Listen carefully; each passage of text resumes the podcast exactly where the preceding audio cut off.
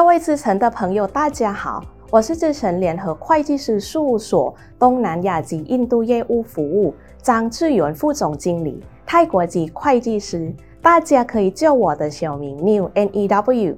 欢迎收看本期的新南线焦点。根据最近的市场发展，发现 PCB 相关产业的供应链在布局上有很大的变动。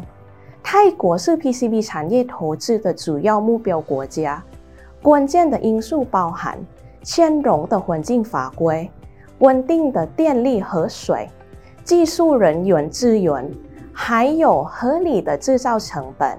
所以，目前 PCB 产业有多往泰国投资的变动。本期邀请泰国 PCA 协会与我们分享泰国目前的 PCB 产业情况。也有泰国政府对 PCB 产业的支持，然后我们会分享泰国 PCB 产业投资关键的问题，还有我们自身提出的解决方案。接下来，让我们欢迎泰国 PCA 协会 Mr. Swang Perkitidanon。Good afternoon, all the audience, ladies and gentlemen. Uh, my name is Wake. Uh, on behalf of uh, THPCA, Thailand Printed Circuit Association, thank you very much for the Pricewaterhouse PwC Taiwan for this opportunity to for us to share information and share our um, roadmap for Thailand printed circuit and electronic industry. So today I we will basically briefly introduce THPCA, our main purpose, objective, vision, mission, our organization, the Thailand PCB, PCBA supply chain structure, infrastructure, um, the overview. Then we will talk a little bit on um, the format of operation here in Thailand for this industry and the way forward. So about um, THPCA, we have started uh, the activity in around 2017 and 18, which is in cooperation with the World Electronic Circuit Council. We have finally established our uh, association in 2019, so we are still a young association um, here in Thailand. Although electronic industry here in Thailand has been established for the past few decades. So our vision and mission for our organization so our, our vision is to participate and develop in development of Thailand PCB industry uh, to be part of strategic positioning in the global electronic device and supply chain. Our thinking and our um, emphasis uh, are a few things. One is on the people, knowledge, and skill development. Uh, secondly, on technology advancement and strong bed base for the research and development. And on the third is to develop a stronger, uh, uh, better, uh, more efficient local supply chain and the cluster. We are so the next slide it's on the, our milestone. So as you can see in in in our slide, so we established in 2019. We become an official WEC member in 2020 of course, uh, because of the COVID uh, effect, so we we have tried to our best to proceed forward and um, in our few areas. In 2021-22, we have signed MOU with uh, IPC for um, roadmap for our people development and training development. So our members are consisting our board member and founders of, of this association consisting of the key players in both PCB and PCBA and also material supply of in Thailand supply chain. Our key activities are a few areas. One is the um, cluster and business development where we cooperate with our global network um, to share information, communication, and as well as um, supporting liaison on the newcomer into our industry here in Thailand. We do have a very strong uh, advocate um, activity, government liaison with a few important bodies of the government, um, such as um, Board of Investment, um, industry department, and so on. Although our members are main mass production uh, companies on the bigger size, we do emphasize to help uh, development of the startup and SME development. We also carry out the market survey, uh, industrial uh, statistic and market survey. And the final area is on the uh, people development and technical standard development. So next slide is um, on the overall supply chain of PCB, PCBA here. Um, we do not have at the moment um, the manufacturing of of uh, wafer chip, but we do import wafer chip um, to be sliced and do packaging here. Um, we and then followed by the PCB and PCB and assembly. The next, we currently have um, 14 PCB companies and 120 PCBA companies here in Thailand.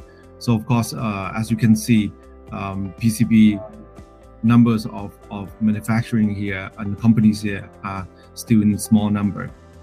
And we see we do see an important um, of PCB here in Thailand in the in the near future.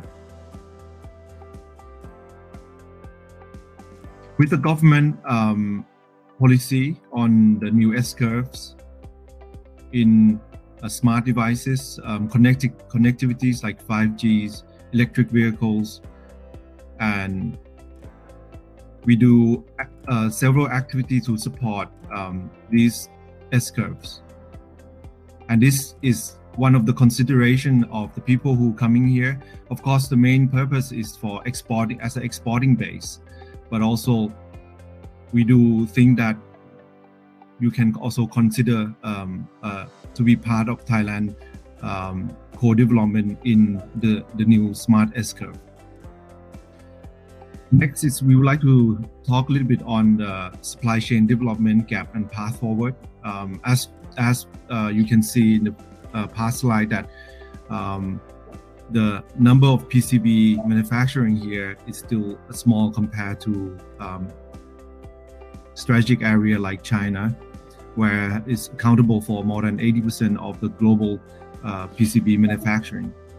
Um, this is result in um, weaker supply chain here, uh, diversity, varieties, and the depth of the supply chain, such as the uh, raw materials, materials, uh, special equipment. Um, in the past 20 years, it's uh, people, the players here has been able to uh, get by, but in order to become more productive and effective, um, we need to further enhancing and go deeper to develop a local supply chain here to be able to reach a optimum level. On the other hand, uh, important as we we have already talking with with uh, our global network, uh, people development is very important, um, especially as the printed circuit and circuit industry is getting smaller, uh, more requirement. Um, the labor cost is one thing, but again, the technology and the control of the process is become very important. And we here at THPC PCA do emphasize um, a lot on people development, and we would love um, to for you to uh, looking into Thailand industry to be part of this development.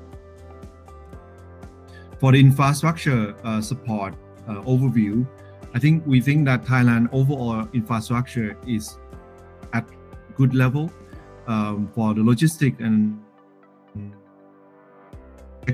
connecting uh, road in, in Thailand is uh, in Southeast Asia is rather good.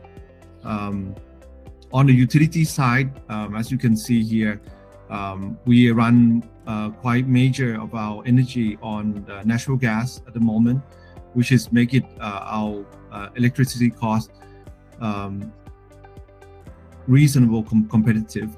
Um, on the stability of uh, electrical electricity is quite good, especially uh, if you are in the industrial areas or industrial zone. On the water condition and water supply is is quite good um, and reasonable uh, reasonable costing level. Um, of course, we know that PCB do use um, large amount of uh, water and also related to um, water treatment. Um, we have actually companies, but this need, this need to be uh, discussed um, in detail. Um, on the other area with recycling, um, as PCB do use a lot of water and also produce uh, the waste which contain um, metals and some precious metals, we think that uh, the recycling supply chains infrastructure is uh, need to be further enhanced and cooperate together here. Finally, um, we have discussed and touched on uh, the options for people, companies looking to establish here between 100% owned manufacturing, 100% owned um, uh, entity or a, a joint venture. Um, as Thailand is is um, in the international WTO, we are we have um, vari- uh, very diversified nationals, companies, uh, multinational and different nationalities here being operating here for the past 40 years, 50 years. Um, I think there's no always not not always a right answer um, or the best format, um, but I can share our view on advantages and disadvantages of both. Um, I think the people is a big uh, um, key factors here. Secondly, is the culture. Um, we think that all cultures uh, have their strengths and weaknesses. We also do have strengths and weaknesses. Um, so for people who are looking to own 100%, of course, uh, I think the advantage is is be able to control uh, the policy and um, direction much more effective. But on the on the other hand, um, with a joint venture here and the right partner, um, the people management and also the, the liaison with uh, government and so on can be advantage advantage is also refer back to um, to what we discussed a bit early on with the new S curve.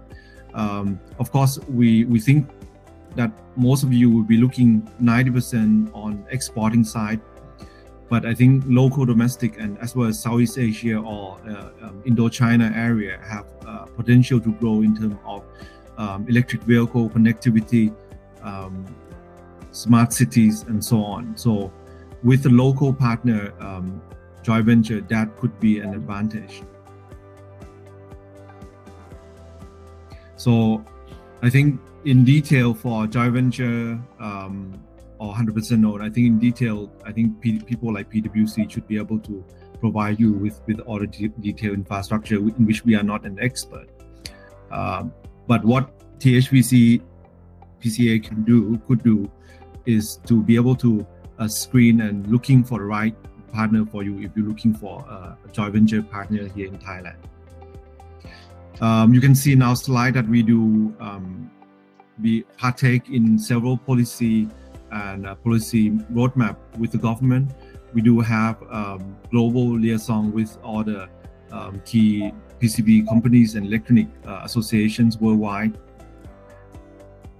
So in conclusion, um, do you think that we have advantage both infrastructure and um, utilities and so on. Um, important is is how do we cooperate on people and finding the right partner, or you want to be 100% on manufacturing, and we hope that we THPCA and um, new members in the PCB industry that coming in here that can be cooperate together in bringing the supply chain uh, to an effective and optimum level together to be part of the global strategic positioning. Thank you. So we continue with a question and answer. There are listed uh, questions. The first one is the investment perspective on PCB and PCB industry growth and trend in Thailand. Um, so in this in this case, um, I think we, we all know that what what are the, our strong positioning um, because PCBA, PCB and PCBA uh, have different segment and subsegment. Uh, for example, smartphone or um, electronic in automotive electronic or the communication servers and so on. So we see, we do see, um, as well as home appliances. I think in Thailand, um, PCB related to automotive is one of our uh, strengths. I think automotive supply chain um, in Thailand is one of the comprehensive um, supply chain for automotive uh, in the world, especially in Southeast Asia. Um, so as the car is moving toward a electronic devices or e-mobility, um, this is could be a, a, very good positioning with PCBA, PCB, PCBA in, uh, players coming in. Um, secondly, um, on area like smart cities, connected devices, communication. Um, I think this is the area that Thailand could be one of the po- good positioning. And uh, of course, home appliances is rather um, mass volume, but we also um, have a good uh, um, basis for the home appliances and the white goods. So we do still see a good continuing of growth in PCB and PCBA industry, especially in those areas. Second question, um, uh, asset and running costs for new PCB factory in Thailand. Um, I think we, in terms of the setting up costs, I think in Southeast Asia we uh, should be um, on average at par at, with several countries. Um, on the labor costs and the manpower costs, um, I think we are reasonable uh, compared to um, to different supply chain around Asia, uh, except of course Korea and and Japan. Um, so I think the as as we all know that um, PCB and PCBA today is based on a lot of automation. So I think um, the level of people and people skill is very important to make sure that um, the running cost is effective, especially with yield uh, defects and also uh, opportunity and time cost.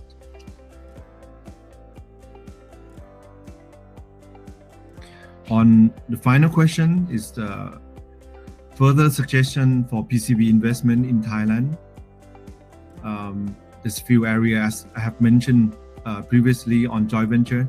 There's no definite um, best best options. I think we need to look at both advantages and disadvantages.